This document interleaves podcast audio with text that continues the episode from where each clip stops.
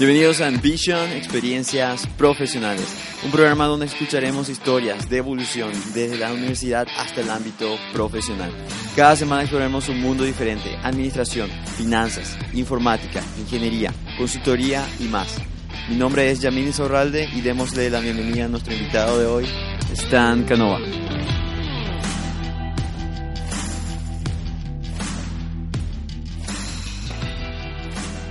Buenas, el día de hoy vamos a estar entrevistando a Stan Canova, quien se encuentra trabajando como consultor de proyectos de inversiones.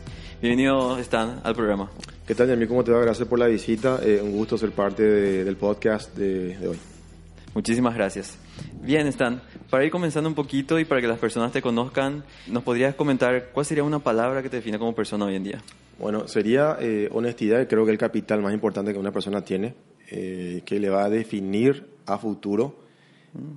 El desenlace que pueda tener en la vida profesional, personal y familiar. ¿Podrías contarnos un poco de cómo la honestidad llevó a ser parte de tu historia? A ver, ¿y ¿qué pasa? Eh, primero, eh, estamos en un país bastante pequeño, una sociedad bastante pequeña. Eh, tenemos mucha competencia en lo, que, lo que hacemos, ¿verdad? o sea, la, área que tengamos. ¿verdad? Yo creo que la honestidad es un capital bastante sólido que, que, que forja a la persona, ¿verdad? Y, que hace que bueno, uno pueda eh, ir, creciendo eh, en, lo, en, lo, profesional, eh, que es básicamente hoy la, el enfoque que, que, quiero dar ahora. y eso, ¿verdad? yo creo que ser recto en las cosas que uno hace, ir de frente, por más que moleste, creo que es lo que, lo que debe ser, porque ¿de qué sirve mentir? ¿De qué sirve fingir si no, no, no, no? no no te vas a sentir cómodo. O sea, yo, yo lo veo así. Prefiero eh, golpearte con la verdad, que hay una frase parecida a Yamil que no, no me acuerdo muy bien cómo era, era pero era básicamente así, que es mejor golpear a León con la verdad que hacerle ver un, eh, una, una, fantasía o, una mentira. No, me acuerdo bien la frase, pero una frase muy muy clásica que, que, bueno, ya de los abuelos que... Exacto, es, eh, al fin y al cabo es ser leal a, a, uno mismo y también ser leal a los demás. Y con eso, como, como dice una frase, el que avisa no traiciona. Así, Así de sencillo. Concuerdo, concuerdo. Bien, y cuéntanos un poco sobre vos. ¿Qué, quiénes, ¿Quiénes están Canova a nivel personal? ¿Quién es, ¿quién es esa persona? A ver, me considero un hombre de familia. Eh, creo que es la columna vertebral que tengo, ¿verdad? Una persona que valora mucho, muchísimo la amistad. Eh, también, ¿verdad? O tengo amigos, eh, amistades, amigas eh, de años, ¿verdad? Y son un activo muy importante en mi vida. Y también un profesional que trata siempre de dar lo mejor de sí para con sus clientes, porque hay que tener que lo que se da en una relación profesional con un cliente no es solamente una transacción monetaria, ergo yo facturo un servicio, no, es netamente el cliente que se abre a, eh, a mí eh, lo que es eh, cuestiones importantes como sus activos, sus negocios, sus contratos, o sea, cosas bastante delicadas, bastante privadas que debe haber una total discreción y eso debe ser honrado ahora. no me considero una persona muy mayor todavía, creo que tengo aún muchos años por por eh, ir buscando nuevas montañas que escalar, ¿verdad? Pero me considero una persona, eso, ¿verdad? Eh, trabajadora, honesta, como dije al comienzo también, bastante humilde, eh, que valoro muchísimo lo que es la amistad y respeto muchísimo lo que es también la confianza que uno da a hacer lo que es mi, mi, trabajo. Y también una cosa no quiero olvidarme, me considero una persona también que busca hacer docencia en todo lo que hace tanto en las aulas donde enseño, sea grado, posgrado, o también a través de los, de los medios de comunicación, donde tengo la bendición, digamos, de poder tener espacio en, varios medios de comunicación, con la idea de enseñar, ¿verdad? No, eh, no figurar.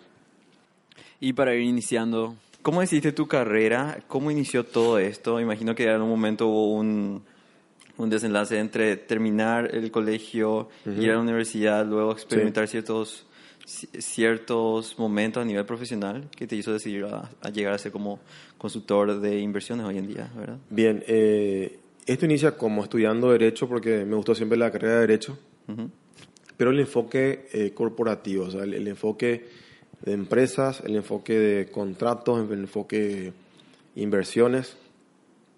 Eh, cosa que en Paraguay tenemos como 5, 6, 7 estudios jurídicos que son especializados en negocios, eh, en finanzas, ¿verdad?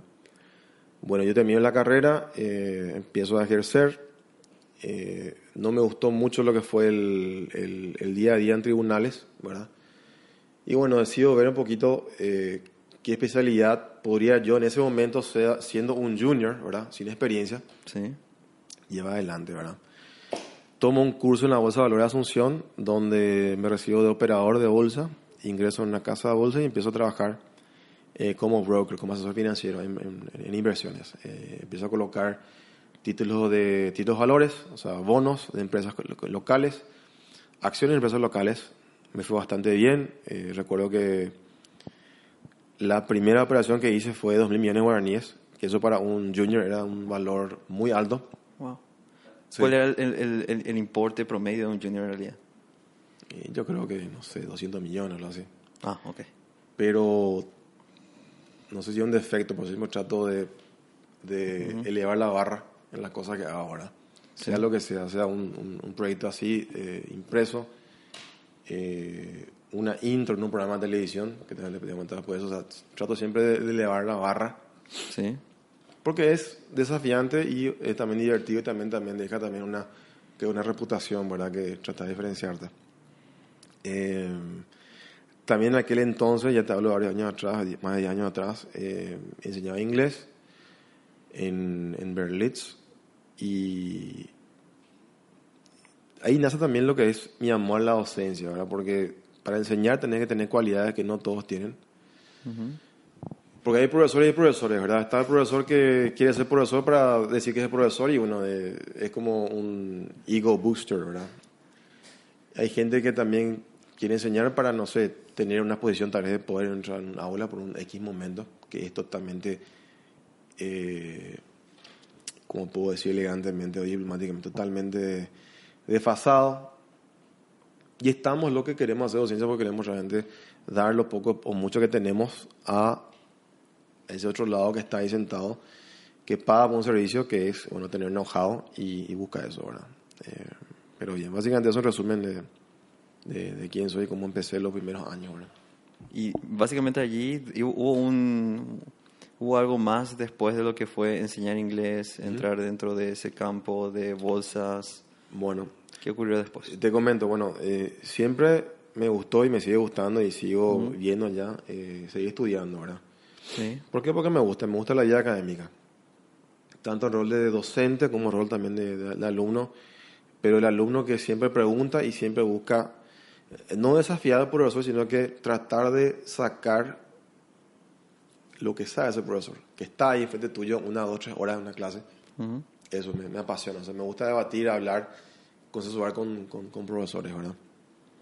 Y bueno, eh, hice didáctica en la católica, me acuerdo, después hice un curso en el IADE, en el Ministerio de Defensa, Ujú. me, me encantó. Se estudió cosas que, bueno, eh, acceden de repente solamente militares o políticos, fue bastante interesante, de cómo se maneja el Estado. Después eh, hice el MBA con la Nacional, que tiene, tiene una, una alianza con la Universidad de Buenos Aires. eh, fueron dos años. Yo era el único con otro compañero que éramos abogados, pues todos eran básicamente economistas y contadores y administradores. Salí como uno de los mejores eh, egresados de la promoción. Y uno dirá, ¿por qué? Porque, porque yo tenía pasión, o sea, me gustaban los números. O sea, me gustaban los números, sabía que era importante conocer finanzas porque era justamente el área que yo estaba trabajando, que era manejar inversiones en la bolsa. Así que era una obligación yo tener un buen track record en lo que era el MBA. Y, y bien, básicamente eso. Después seguí estudiando, hice un, un curso en lo que es gobernanza y gestión pública con, con la CAF y en Colombia y con la alianza de la George Washington University de, de Washington, D.C. Y bien, eh, ¿por qué? Porque me gusta la política también. Me gusta mucho la política, la gestión del Estado. Es algo que debería enseñarse más en los colegios, eh, en la escuela, inclusive cómo está estructurado el Estado, cómo se financia el Estado, eh, cómo se manejan los, los costos, los gastos, o sea, Cosa que de repente uno solamente sabe, conoce cuando ya tiene 23, 24, 25 años, ya cuando es muy, ya está, está mayor, ¿verdad? Cuando debería haber algo ya de conciencia de eso, siendo pequeño, ¿verdad? Pero, pero bien, eso es la parte académica. La parte profesional, bueno, eh, trabajé varios años en esta casa de bolsa. Eh, me retiré y empecé a trabajar ya como consultor. Me, me lanzo, como se dice. ¿Qué Eh, hizo, disculpe te interrumpa allí, qué hizo que eh, trabajando en la bolsa, bueno, para, para una idea allí, ¿hay posiciones dentro que estuviste Sí. escalando? Sí. ¿Cuál- ¿Cuáles fueron esas posiciones? Bueno, primero eh, era una eh, casa de bolsa que es parte de la bolsa en sí. Eh, Sí. La casa de bolsa es el broker que trabaja en una bolsa. Ajá. Bueno, eh, uno empieza como junior, después entra a un senior, ¿verdad? Después puede subir a un gerente de, gerente comercial y después director y bueno, eh, después si dan las cosas, un accionista, es decir, sería la, la escala. En, en tu caso fue, fui- fuiste quemando, esa, eh, quemando esas mismas No, no etapas? que me, to- me quedé hasta un senior eh, y tal vez porque ya no tuve esa, esa oferta de, de otro nivel, como que dije, bueno, hasta acá creo que voy a llegar y ya está, me, me lanzo y ya está. Este, Porque era como me habías dicho, eh, agente de inversiones senior, ¿es así? Sí, vos entra- empezás como un asesor de inversiones eh, junior, después eh, senior, ¿verdad? Sí. Eh, y después, bueno, sería eh, gerencia o dirección eh, de la cartera comercial y después ya director o accionista, así dan las cosas, ¿verdad? Llega hasta un punto que, bueno, yo quería algo más porque uno tiene que saber cuando está en una carrera, sea la carrera que sea, que va a tener sí o sí un cierto techo. Uno se va a dar cuenta, o sea, tu instinto va a decir, hasta acá voy a llegar y tengo que irme a otro lado. O me cambio de empresa, o yo inicio mi emprendimiento, o busco otros aires, pero hasta acá vas a, vas a quedarte. Vos podés decidir dos cosas. Bueno, me quedo acá y soy un vegetal más. Porque hay gente que, yo de repente, gente ya mayor, ¿verdad? Ajá. que está trabajando en un lugar y sin menospreciar, ojo, pero está trabajando en un lugar y ha estado en ese lugar trabajando 30 años. ¿Me explico? Sí. O sea, Sí. está en tal puesto, en tal lugar, eh, empresa privada o pública, y está hace 30 años haciendo la misma exacta cosa. Y bueno, capaz su generación tuvo ese, esa programación, digamos, hablando psicológicamente, ¿verdad? Ujú. Pero yo, si bien soy eh, Generation X, capaz tengo algo ahí, tal vez de Millennium, ¿verdad? Donde yo quería, o sea, quiero más, o sea, te- tengo sed, ambición de otras cosas, o sea, eh, te puede ir bien algo, pero todo tiene su techo, yo creo que ya en mi techo, bueno, entonces me lancé a trabajar ya de manera independiente, que tiene sus riesgos, evidentemente. Eh, emprender algo solo no es como se ve de repente en, las charlas que uno puede ir a ver o, o películas, ¿verdad? O programas así, realities. Es no tener eh, vacaciones, es no tener eh, descanso, es no tener un ingreso fijo mensual, es batallar con la competencia que vas a tener cuando, cuando salgas a emprender tu, tu, tu proyecto, sea el cual fuera el área es eh, batallar con, un- con el mercado que tal vez está resentido, como está pasando ahora, por ejemplo. Eh, y eso básicamente. Eh, y tener, bueno, la espalda para manejar, manejar esos factores que, que te comenté, más los factores de la vida personal, ¿verdad? Tu vida en pareja, tu vida ya en familia cuando tenés familia, es balancear eso. Yo creo que el elemento vital para hacer eso es tener pasión, porque si tenés pasión, como que haces algo de manera automática. Eh, por ejemplo, ahora vos estás acá conmigo, trabajaste más de ocho horas, pero estás haciendo esto. No estás cansado, tenés ese, ese fuego. Entonces, eso es algo que debes potenciar y de- debes hacer de eso, yo creo, una, una, una, una, una, una carrera. Porque es eh, el, fu- el- el cimiento de algo que te va a salir, pero muy bien, y, y va a tener una repercusión también monetaria en un corto, mediano, largo plazo, ¿verdad? pero va a tener, o sea, eh, todo se traduce en, cierto momento en algo que puede significar eh, valor monetario, ¿verdad? Eh, que es algo fantástico, o sea, vivir de algo que te apasiona es algo fantástico, ¿verdad? Y ese, ese, ese fue el, el, el, el punto ahí que tomaste al momento de salir para hacer la consultoría. Sí, básicamente sí, decir, bueno, hasta acá llego, bueno, me, me lanzo acá, total, si me va mal, yo sé que ya irme a tal lugar y ya conseguí trabajo, o sea, eh, o sea, tengo un perfil Ajá. bien, o sea, no, no, no, no, eh, traté siempre, de, cuando era joven, no ser average, o sea, no ser promedio, porque justamente ahí está el problema eh, muchas veces, ¿verdad? Si uno es promedio en algo, eh, tenés tal vez menos posibilidades de llegar a ciertas, ciertas cosas, ¿verdad? Eh, no es tampoco excluyente, pero si tenés por lo menos, estás por encima del promedio, yo creo que tenés más posibilidades para llegar a otras cosas que vos aspires, ¿verdad? Pero bien, entonces, eso resume la parte de lo que es la, la consultoría que trabajo en, en, en qué, por dar un ejemplo, ¿verdad? Eh, una empresa quiere cotizar su empresa, darle un valor, un price tag, y para venderlo, yo eso hago, hago un estudio de la empresa eh, y presento a inversionistas. Ese es básicamente mi, mi principal trabajo. También reestructuro deudas bancarias de empresas ante bancos. O sea, me voy a eh, ponerle tu empresa, tiene una deuda o deudas con cinco bancos, bueno, me voy y negocio con los cinco bancos, con el gerente, con el analista de riesgo, veo la garantía, o sea, son, son días de trabajo que uno tiene que hacer, que sí, la empresa también lo puede hacer, pero eh, consume tiempo, eh, tiene un costo oportunidad, o sea, tiene que dejar de hacer cosas los directores para dedicarse a eso cuando pueda una persona, ergo yo, que lo pueda hacer y él sigue trabajando en su día a día sin interrumpir su gestión de la empresa, ¿verdad? Terminado eso.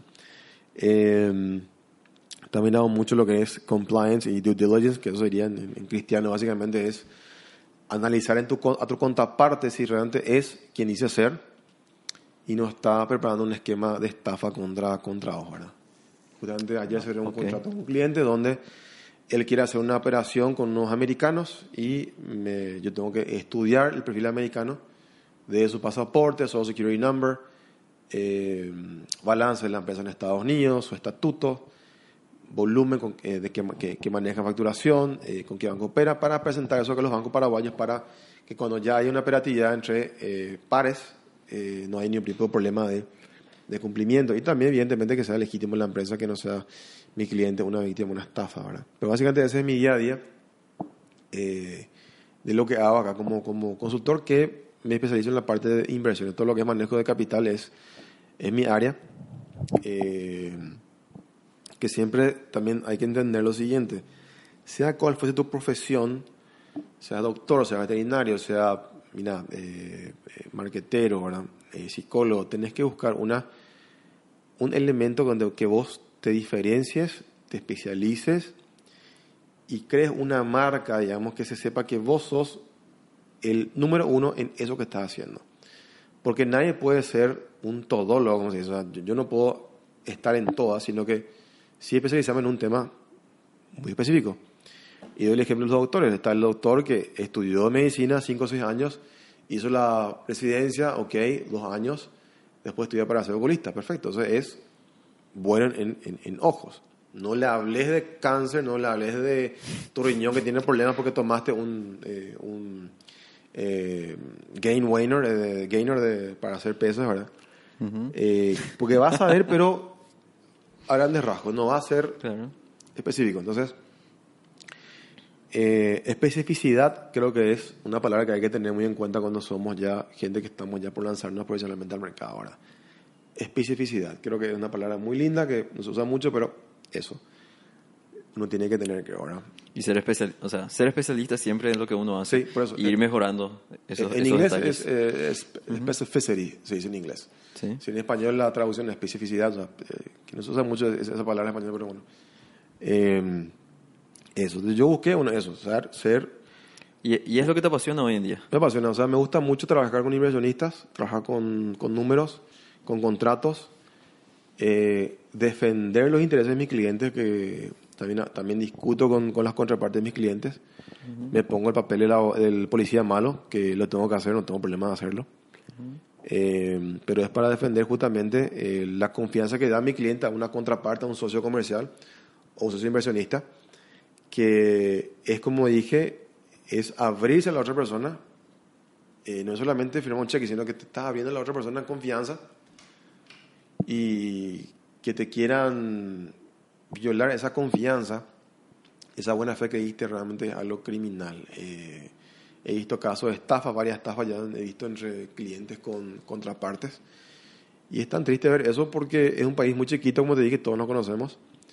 Y capaz una vez lo va a hacer, pero después ya está tan de quemado en el mercado. Y, y eso, ¿verdad? Y tampoco creo que somos gente con poca memoria. Además de la gente que trabaja en números. No- El, el nombre queda ahí. no podemos no, no tener una memoria a largo plazo, ¿verdad? Y, bueno, básicamente eso es lo que es mi, mi día a día como eh, consultor en lo que es eh, parte de finanzas, todo lo que es inversiones, que, que me apasiona ahora. Que yo, te puedo, yo puedo estar trabajando esta noche hasta la una sin problema. No lo hago porque tengo un hijo, nada más eso. que, como dijiste al principio, la familia está, está primero. Cuando no tenía un hijo, sí, sin problema hablaba con, con, mi señora. Entendía, ya me conoció así, así que ella sabe que soy así. O sea, sabe que eh, éramos compañeros de facultad. Sabe que para un examen yo desaparezco dos o tres días porque quiero sacar el 100. claro. Está. Eh, Lo importante es conocerse y ya saber que, que, cómo es la persona. No, ya, ya, ya me compró así con ese efecto de fábrica. pero, pero bien, ahora que ya, ya tengo un hijo, ya viene distinto. Ya, ya no, es que puedo estar acá hasta la una sin problema, no me voy a cansar, voy a estar capaz, físicamente cansado, pero voy a estar eh, con todos los sentidos prendidos porque me apasiona esto. O sea, en serio, disfruto de esto, ¿verdad? Genial. Eh, básicamente eso. Y bien, es y, yendo, yendo un poco más allá, Stan, ¿hubo un momento en toda esa historia que podrías considerar como tu peor momento como profesional? A ver, cuando yo estaba trabajando en, eh, como funcionario en esta institución, antes de, tener ya mi oficina propia, eh, hubo un problema muy fuerte en, qué sentido. Una empresa quiebra, después quiebra otra, y otra, el dueño decide no pagar la deuda. ¿Y qué pasa? Yo coloqué, pero montos muy importantes eh, de capital en esas empresas con inversionistas. Y al enterarse los inversionistas que bueno, no, se le iba a pagar porque evidentemente estaba en quiebra la empresa, evidentemente hubo un descontento muy importante. Que se entiende que no hubo estafa de por medio mío ni en la empresa ni yo estaba, sino que una cuestión de mal manejo de las empresas que hay que también entender. Uno puede invertir en una empresa formal que le está yendo bien, pero no garantiza que esa empresa pueda ser sustentable a cada 2, 3, 4 años porque el mercado cambia. Claro. Te muestro, por ejemplo, esta marca que no quiero dar el nombre la marca al aire, porque es cliente. Bueno, esta marca fue líder en los 90. O sea, le puedes preguntar a tus padres, esto era, pues tuvo un declive y ahora está tratando de, me explico, entonces, sí. vamos a suponer, bueno, vos invertiste plata acá eh, en los 90, porque estaba, era un boom. Viene eh, esta, esta oleada de importación de ropa de China que traen por, o hasta la gente trae ropa de Miami, evidentemente esto va bajando en, venta y capaz quiebre. Esta persona no quebró, se pudo reinventar, ¿verdad? Pero quiebra. Pero vos, inversionista, pusiste plata, quebró, ¿qué pasa? No le puedes cobrar al que, no le puedes culpar al que te asesoró para invertir, porque en ese momento era otra la perspectiva de mercado. Y cada año es un nuevo round que tiene que hacer cada empresa en este país para bueno, ver cómo, cómo sale. ¿verdad? El año pasado Paraguay creció en un valor bastante importante, creo que fue lo, que más crecimos con, con, Bolivia y Perú. Pero este año, ¿qué pasa? Cambió las cosas, evidentemente, bueno, está bastante rezagada la economía y bueno, eh, eso, o sea, a lo que hoy más que si uno va a trabajar inversiones, asesorar a gente que va a colocar dinero en, en empresas, tiene que saber que la empresa, por más que esté al 100% operativa, formal, exitosa hoy, no es garantía que eso pase el siguiente año o el siguiente del siguiente. Como también me parece que Tapal puede estar yendo muy mal ahora, pero tiene un, cambio de timón y uno empieza a, realmente a, mejorar sus números, ¿verdad? Pero fue un momento que bastante me, me, me choqueó, porque uno no, no, no, no, no se prepara para eso, ¿verdad? Pero si la gente que va a trabajar en esto, ya sea banca privada de inversiones o eh, en bolsa, tiene que saber eso, ¿verdad? Que puede hacer una eventualidad que la empresa que emitió bonos o que emitió acciones o hizo un fideicomiso, le está yendo muy mal en el mercado y no va a poder pagar al inversionista su dinero. Y vos sos la primera barrera entre la empresa emisora y el emisor. O sea, vos vas a seguir el, la, crítica. Fue algo que me, chocó bastante, ¿verdad? Pero, pero bueno, también te da también... Claro, porque estaba responsabilidad tuya, digamos así, eh, hacer que eso sea realmente suave en la transición de, claro, de quiebre. Eh, este, pero fue una elección en el sentido de que a la hora de ofrecer una inversión al inversionista, ya sea en Paraguay o en otro país, hay que ser 100% objetivo diciendo, mira, esto pasa hoy, esta realidad, le va muy bien, acá están los números, que se muestra un análisis de la empresa. Pero hacerle consciente de que eso puede cambiar el siguiente año y el siguiente. Si te fue bien hoy, no quiere decir que te va bien el, el, año, el año siguiente. voy a hacer una mala analogía, pero para que se entienda. Eh, ok, mi equipo favorito salió campeón de la Champions este año. Eso no quiere decir que va a salir el siguiente año. O sea, no, no, no, no hay. Es un de, de, sentido. O sea, eh, no, no, tiene sentido. Entonces, igual, vos puedes ganar este año buen dinero en tu empresa. Le pagas a todos tus inversionistas de manera perfecta. Pero eso no, no, es garantía que el año 2020 o 2021 pase lo inverso porque de repente viene otro competidor, hace dumping de precios, eh, hay legislaciones nuevas que te puede golpear. Por ejemplo, se acaba de aprobar, está casi aprobada la reforma tributaria, y hay un sector de la industria que va a estar muy golpeado por esta reforma, que es el sector eh, de industria de, de, granos, que les fue muy bien por años, pero con esto, por una cuestión externa a ellos, puede, me explico, claro, lo que voy. Entonces, puede caer. una persona que está asesorando a gente para invertir debe entender solamente, o sea, no solamente lo que es la parte financiera, legal, pasivo laboral, sino que también manejar lo que es el mercado y lo que puede llegar a pasar, porque hay tantos factores que inciden en una eh, inversión, ¿verdad? Muy importante eso. Y eso te enseña eh, los años en, la, calle, como se dice, ¿verdad? Eh, porque en la universidad Mira que ya estuve casi toda la universidad de Paraguay, estudié. Eh, no, no, no, no, se habla mucho de la parte negativa que puede pasar. Claro, es como que todo es lindo, pero no. Sí. Eh, allá afuera es otra cosa. Es como, es como, Wall Street. Hace 11 años cae Lehman Brothers. Bueno, es muy joven. Pero si googleabas a ver la caída de los subprimes, que cae un banco tipo número uno de Estados Unidos y se va todo en declive. eh, y eso pasó acá también, pero una vez más chica, pero pasó acá. Pero bien, eso fue lo que me marcó y bueno, eh, siempre me acuerdo cuando bueno, me siento a hablar de inversiones con, con, un cliente y le explico todos los factores que tiene que tener en cuenta y eso, ¿verdad? Eso básicamente fue lo... Perfecto.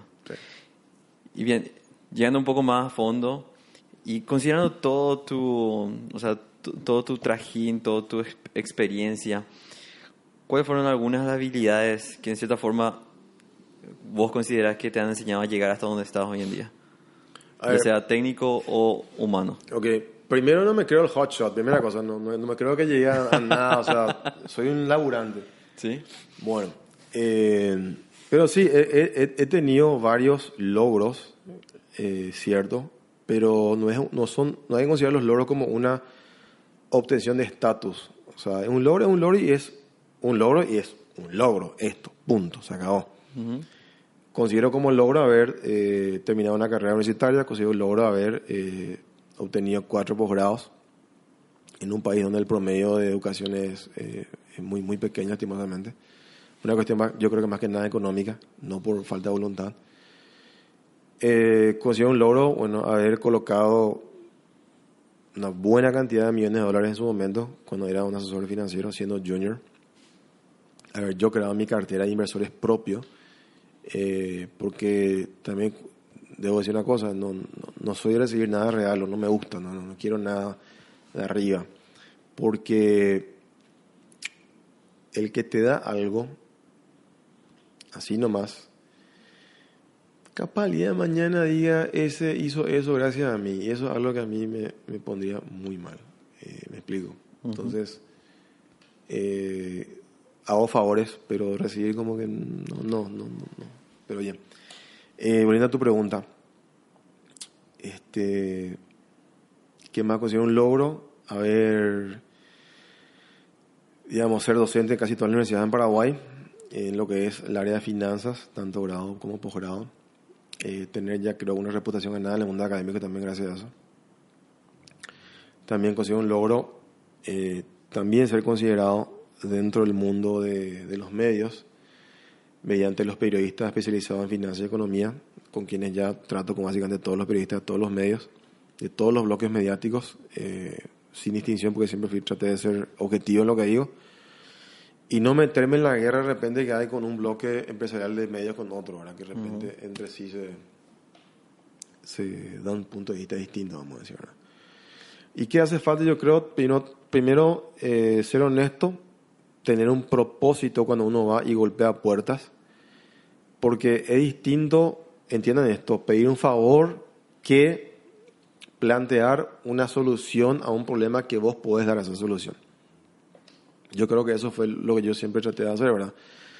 Ver un problema que existe, que tal vez no está, está siendo, eh, no está siendo divisado, y plantear una solución a ese problema. Ahí vos creas valor eh, ante esa persona o grupo de personas que vos estás, eh, con quien estás tratando, ¿verdad? Claro, se podría considerar allí que es, al tener valor tenés un propósito. Sí. Y al ser proactivo también tenés eh, la energía que se necesita para llegar hasta donde, donde estás. Yo, yo creo O que hasta sí. dónde querés ir, Eh, la proactividad es muy importante. Eh, esa falta de miedo también se lo digo a mis alumnos. O sea, eh, miedo al hablar. ¿Por qué tienen que tener miedo al hablar? Eh, no entiendo. O sea, eh, y yo en mis clases exijo que, que haya debate. O sea, pido que todos hablen. Sí. Hago que pasen enfrente, que, que expliquen, que fundamenten lo que dicen. Le digo, mira, hace cuenta que estás frente a tu directorio y vos tenés que fundamentar lo que estás diciendo. Días blanco, días negro, perfecto. Nadie te va a criticar el color, pero te vamos a criticar la fundamentación de lo que estás diciendo. ¿Por qué? Yo jamás voy a contratar a alguien para que haga un trabajo así, no puede venir a explicarme lo que está haciendo ni por qué lo está haciendo. No se justifica. Imagínate al cliente que vos le estás cobrando por un trabajo y vos le mandas a la persona y esa persona no, se, se- se- se congela. Ujú. O sea, hay que, hay que sacar ese, ese miedo porque realmente miedo, ¿por qué? Eh, algo que tal vez heredamos nuestros padres, no sé, otras generaciones, pero, pero bien, algo que tenemos que terminar. Yo creo que las nuevas generaciones están cambiando, pero hay gente que sigue estando rezagada. Y el otro día hablando con un amigo, le estábamos viendo a unos padres que estaban con una criatura de 6 años por ahí.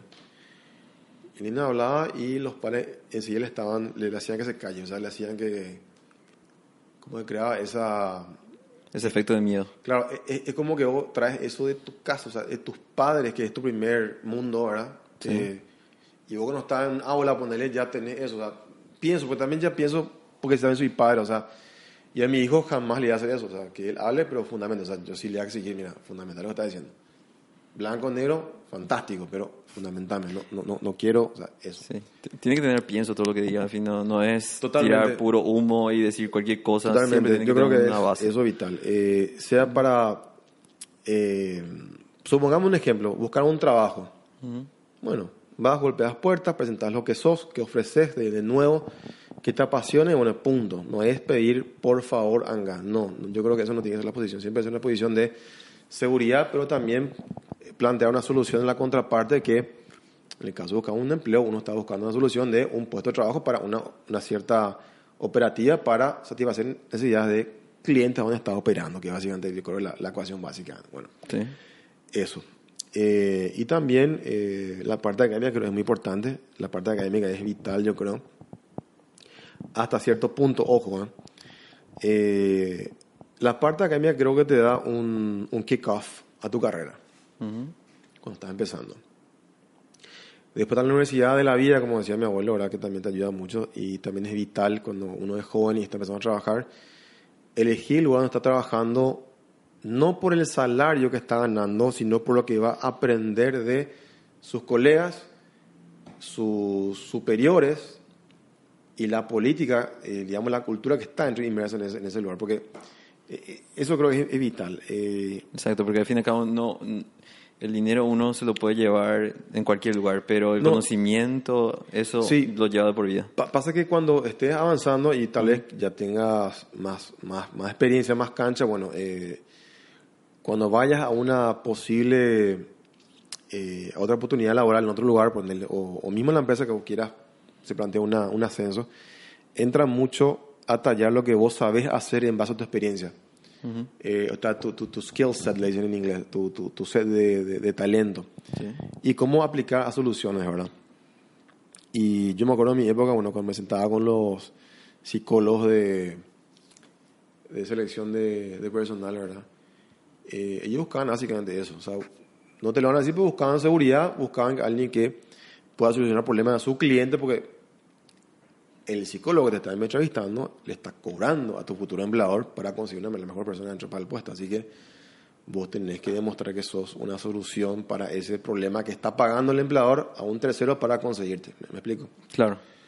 Eh, pero bien. ¿Qué más? Eh, aparte de eso, yo creo también honestidad. Yo creo que hay que ser honesto. Eh, si hay algo que no te agrada, decíselo a tu jefe, a tu jefa, obviamente con total respeto. Nada con actitudes de, de criatura así de... No, no, con respeto. Y también saber decir cuándo también tengo que salir. O sea, eh, como dije, uno tiene su techo en cada organización y bueno, se cierran una puerta, se abrirán otras puertas, ¿verdad? Eh, para que uno va a estar en un lugar donde va a estar un ambiente tóxico y bueno, eh, básicamente no crecer. Uno en la década de los 20 creo que es la década vital de crecimiento profesional de una persona y con quien esté, donde trabaje, es algo que le va realmente eh, ser ese factor, eh, digamos, eh, el turning point, el punto de, eh, De quiebre. de, quiebre de, de lo que va a ser en la siguiente década la persona, ¿verdad? Te marca, yo creo, eh, tus 20 en el dónde trabajaste, con quién trabajaste. Si tu jefe jefa fue el jefe jefa que te buscó eh, levantar, ¿verdad? O fue el jefe jefa que tiene este eh, complejo de, eh, creo que el apellido es, el, el nombre es Plaustro, ¿nunca escuchaste? No. Es un dios griego Ajá. que está basado en una historia que te resumo así, ¿verdad? Un- una persona que tenía un hotel que recibía viajantes. El viajante cuando se iba al hotel y dormía en la cama, el, el dueño del hotel le estiraba las piernas y los brazos y después le cortaba los miembros para que se quede. Y eso es tipo un simbolismo que dice que bueno, eh, buscaba que no crezca la persona, ¿me explico? Ah, ok. O sea, puede ser bueno pero no mejor que yo, ¿me explico? claro. Entonces, eh, voy a buscarte después el nombre porque algo que ya, ya, ya, dije en, en ciertas charlas con emprendedores ese, ese tema. Si tienes una persona así que está como tu superior, eh, renuncia, así nomás, porque no, no vas a ganar eh, más nada aparte de un salario mensual, donde vos estás en una etapa que tenés que tener, ganar know-how, conocimiento, profesionalismo, o sea, y de parte de una persona así de arriba tuyo no, no vas a Claro. obtener absolutamente nada. Eh, lo importante es Eh, ganar cancha, Tal cual. ganar terreno cual. siempre. Eh, eh, los 20, como dije, es la, la- la etapa que te prepara para lo que ya se viene después, que va a ser un nivel ya de competencia mucho más alto, un nivel de demanda, exigencia y gasto mucho más alto, porque hace cuenta que en tus 20, ¿tu gasto qué es? Mi, te digo mi experiencia, bueno, Sí. creo que el estándar de todo, ¿verdad? Para mi facultad, comprarme una que otra cosa, no sé, jeans, ropa, no sé qué, salir los fines de semana con la novia. Ahí creo que se limita lo que es el, el mundo de gastos. Sí. En tus 30, tenés otro nivel de gasto. O sea, vos tenés que estar preparado o listo en todo lo que vos puedes absorber en tus 20 para prepararte a los, a los 30, que es otro nivel ya de gastos, de exigencias, eh, desafíos también, ¿verdad? Sí, porque estamos hablando Eh, de casa, vehículo, Sí. transporte. Familia, tal cual. Familia. Evidentemente, una persona que tiene una mi edad, evidentemente no tiene la demanda de gasto que tendrá una persona de 22 años o 21. Que, que bueno, son etapas, ¿verdad? No, no tiene nada malo, son etapas, ¿verdad? Pero creo que es la, la, la etapa de la vida que uno debe buscar el lugar donde va a aprender de, de su jefe, su jefa, de, de crear esa figura que es muy común en Estados Unidos del, del mentor, le dicen acá no se usa mucho esa, esa figura, ¿verdad? Pero el mentor viene a ser esa persona que bueno, te enseñó, te guió, tuvo la paciencia en, en- en mostrarte las cosas, ¿verdad? Eh, sin interés básicamente. Y que después tal vez sí te da una oportunidad, ¿verdad? Y bueno, ya dependerá de vos si lo aprovechas o no, ¿verdad? Eh, también son muy importantes. Hay gente que cree que las oportunidades se dan todo el tiempo, no. Las oportunidades son cosas que de repente se dan por cuestiones, no sé, algorítmicas, no sé. Y si no aprovechas, si no honras esa oportunidad, esa es la palabra que es honras, bueno, no creo más que, que se repita, ¿verdad? Eh, Totalmente de acuerdo. Y Sí. finalmente están para ir terminando el programa. sí. Tengo dos preguntas. Es, ¿qué recomendás a aquellas personas que cier- ciertamente ya comentaste algunos, pero bien, en, en el aspecto de para prepararlo en la vida real, ¿qué recomendás a aquellas personas que aspiran a ser consultor dentro de inversiones o consultor en cierta forma dentro de tu área? ¿Y qué sería un libro, música o frase que llevas contigo en el día a día a nivel motivacional? Bueno, eh, el que quiera trabajar el día de mañana como consultor, eh, yo creo que lo tiene que hacer ya con, con cierta edad, ¿verdad? Eh, si vos querés ser consultor a los 26 años, no, no creo, porque tenés que tener bagaje Tienes que tener experiencia en una estructura formal de empresa, ¿verdad? Para que dar, dar esa seguridad al que te va a de vuelta. Sí. El perfil de cliente de un consultor es de una edad de 50 años para arriba. O sea, no, yo difícilmente tengo una persona de 21 años que vaya a consultar porque no, no. no. Eh, Entonces, yo creo que es una, una edad, bueno, eh, trabajar en un banco es bueno, trabajar en una casa de bolsa es bueno, en una institución financiera es bueno, un ente público que maneja finanzas, sea BCP, sea BNF, sea Hacienda, para conocer una multilateral, el BIT, el Banco Mundial, ¿verdad? O una empresa que vos estés dentro de la parte financiera, porque ahí, bueno, es lo que, donde pasan las cosas, vos tenés que aprender cómo funciona esa fisiología. Eso. Dos, tener evidentemente un bagaje académico importante, ¿verdad? Eh, tener una, una, carrera que tenga que ver con inversiones, ¿verdad? Eh, puede ser economía, administración, eh, contabilidad, ingeniería comercial, puede ser derecho, pero oye, ojo, derecho enfocado a eh, inversiones, a lo que es el mundo corporativo. Ahí no hablo para nada de tema de divorcio, no, tiene nada que ver, obvio, ¿verdad? Y estar convencido de que te gusta, o sea, no lo hagas porque te recomendaron hacerlo, no lo hagan porque te impusieron hacerlo, hace porque te gusta hacerlo. Porque, ¿qué pasa? Vos tenés 19, 20 años, capaz y te vas con tus papás, ok, tus padres te imponen que seas, no sé, ontólogo, ponele. O tuve un caso de una, una, un familiar, un economista. Bueno. Sí. Él estudió porque tenía que estudiar. Eh, era su papá que le decía, hace esto o te vas. A lo así era. Bueno. ¿Qué pasa? Cinco años de su vida, terminó economía, empieza a trabajar, no le gusta, sale eso y empieza a, trabajar, a estudiar otra carrera distinta. Eh, ya alejado, evidentemente, del entorno familiar, ¿verdad? Que le estaba constriñendo. ¿Y qué pasó? Él perdió cinco años de su vida, perdió unos buenos millones de guaraníes, ¿verdad? Con pagos de, de cuotas y compañía. Y el costo de oportunidad, que es tiempo que no va a recuperar. Eh, cierto, ahora hace lo que quiere, hace, hace, trabaja en lo que le gusta, pero ya perdió ese tiempo, ¿verdad? Perdió un tiempo que era vital para la formación que yo decía en los 20, que te decía. Uh -huh. Y bueno, entonces, si vas a hacer esto, hacerlo porque te gusta. Eh, y busca también dar algo nuevo de lo que ya existe, ¿verdad? O sea, busca también diferenciarte de lo que ya existe. Porque yo creo que eso es lo que ve la, la clientela, ¿verdad? Qué distinto Yamil de, no sé, de, de, de, de Marcela, o qué distinto Yamil de, de, de Fernando, o sea, eso. Te hablo ya a nivel de, bueno, consultores contra consultores, digamos, por decirlo así, ¿verdad? Uh -huh. Porque la competencia es grande en todos los rubros. Hay competencia entre autores, entre escribanos, entre eh, todo, así como las grandes empresas. Es lo normal, está en la naturaleza. Y uno creo que gana con lo que es la diferenciación y honrar esa confianza que te dan, ¿verdad? Porque esto está basado en un 80% de confianza.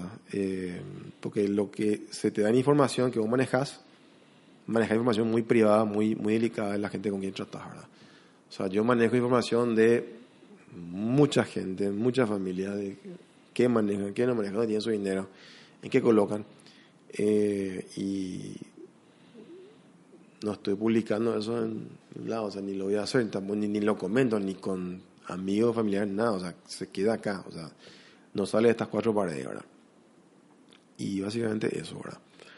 Eh, y también creo que es importante también, aparte de lo que estoy diciendo, complementar un poco con docencia, ¿verdad? Uno cuando tiene cierta edad, yo creo que la mejor manera de devolver lo que uno obtuvo del mundo académico es enseñando, ¿verdad? Eh, no tiene que ser lunes a viernes, ojo, lo puede hacer una vez a la semana en una universidad. Y bueno, con eso yo creo que da ese grano de arena, ¿verdad? A, a, a la sociedad, digamos, ¿verdad? Eh, si también querés escribir también en medios, porque no también, pero ojo, háganlo con la idea, intención de enseñar, barra, abrir los ojos, barra que no coman vidrio la gente. Por eso es otro tema, ¿verdad? Eh, no en el, en el figurar, ¿verdad? Que, que no, no, no, es muy sustentable eso, digamos. ¿verdad? Pero básicamente eso. Y sobre la frase que me dijiste en que, que me identifico, bueno, me gusta mucho una frase de Proverbios eh, que dice así, el hierro se, se desafila con el hierro. Proverbios 27, 17. Eh, no lo digo porque sea yo ultra cristiano, sí, creo en, en Dios, soy católico y todo eso, ¿verdad? Pero eh, esta frase me gusta mucho porque evidentemente yo creo que te define quién sos la gente que te rodea eh, y con quién tratas, ¿verdad? Y, y solo la naturaleza tiene algo tan peculiar que todo se va como que ajustando o, ubicando así de manera eh, como la gravedad, digamos. No hace falta que lo empuje ni nada, es solo. Uno atrae a la gente que uno busca con quién estar en base a lo que uno es, ¿verdad? Lo, lo, lo que uno transmite, ¿verdad? Claro, si quieres ser inteligente, anda con las personas que son inteligentes. Sí, básicamente si eso. Ser rico, Sí. andas con los ricos. Porque vos sabés que Más o menos eh, se transmite eso, así como eh, se transmite. O sea, yo creo que si vos estás con gente, digamos que un grupo alegre, me da a decir que eso- te va a transmitir la alegría de ese equipo. O sea, ponele que yo, yo me acuerdo con un grupo de mis alumnos, o sea, que son gente bastante alegre, bastante eh, bromista, se te, se, te, se- te impregna en la piel eso. Y en el aspecto personal o profesional, la misma cosa. O sea, vos tenés que ser honesto y bastante draconiano, digamos, eh, o bien recto, decir, mira, esto, así, esta es mi línea de pensamiento, como yo, yo me manejo, y esta es la gente quien yo quiero estar, y, y se acabó. Eh, y punto. O sea, no, no, no. Yo, dos cosas no me gusta de la gente que, o quien yo rechazaría, digamos, que la gente maleducada y la gente que es muy verticalista. O sea, dos cosas que me, me sacan de, de mis casillas, ¿verdad? Eh, porque soy el creyente, creyente de que nadie es más que nadie, independientemente del nivel económico que tenga o el número de valor de la cuenta bancaria que tenga, ¿verdad? No, no, no, no pasa por ahí. Eh, pero sí en, en cuestiones de, bueno, de, de, de relacionamiento, ¿verdad? Entonces, básicamente eso, o sea, mucho cuidado que uno está, eh, que frecuenta. No porque le vaya mal camino, ojo, tampoco estoy hablando, hacer- haciendo espichacar abuelito, ¿verdad? Sino que la, la persona con quien vos estás o, o quien estás constantemente es la que, sin que te des cuenta, te va a definir también como persona, porque es algo, como te dije, algo natural que no, no es inconsciente eso. Eh, entonces, Sí, como dice la frase, uno el resultado, el promedio, el resultado Sí. de aquellas personas quien más, más pasa el tiempo. Tal cual. Entonces, bueno, si, si me ves con que tengo amistades que son muy pro académicas, sí, evidentemente sí, tengo varios amigos que son pro académicos, que evidentemente, bueno, yo soy pro académico. Sí tengo amistades que son bastante emprendedoras, bueno, están con varios negocios tratando, bueno, de, de hacer que funcione, pues, porque también me considero ese tipo, ese tipo de persona. Si estoy con gente que está luchando por cuestiones cívicas, ¿verdad? Eh, es porque, bueno, soy así, una, eh, y eso, ¿verdad? Y también te nutre estar con gente con quien también tiene esa misma línea de pensamiento que tenés, ¿verdad? O sea, te da gusto estar con gente así, o sea, eh, y, y bueno, eso ya, eh, uno debe ya traerlo, traerlo, yo creo, ya de la época de la infancia, ¿verdad? Pero bueno, pasa que cuando somos muy jóvenes creo que somos muy heterogéneos en los grupos, ¿verdad? Pero ya cuando pas- pasan los años, ya vamos siendo más homogéneos en, el- en los grupos que no estamos, ¿verdad? Eh, por eso que en el colegio uno tenía un compañero que era así, el otro era tan distinto, pero bueno, todos nos llevamos bien, ¿verdad? Ahora capaz, bueno, yo, pues ya, la edad que tengo, capaz ya, ya pienso distinto, ¿verdad? Pero eh, capaz es así para toda la gente, no sé. Pero uno se va como especializando, de acuerdo al perfil que uno tiene con, bueno, con la gente que viene está, está frecuentando siempre, ¿verdad? Porque, bueno, es un... Y ahí es donde viene el mensaje que el hierro se afila con el hierro. Sí, el hierro se pelea con el hierro, tal cual. O sea, vos, yo creo que yo mejoraría en las cosas que estoy haciendo porque evidentemente estoy con gente que eh, son me- los mejores en lo que hacen, ¿verdad? Que también son muy delicados en ese aspecto. O sea, yo trato de hacer cosas con los mejores en la área donde están, ¿verdad? Porque eh, to- to- todo suma, ¿verdad? Y el resultado final es, bueno, positivo para todos, ¿verdad? Básicamente eso. Oh, buenísimo.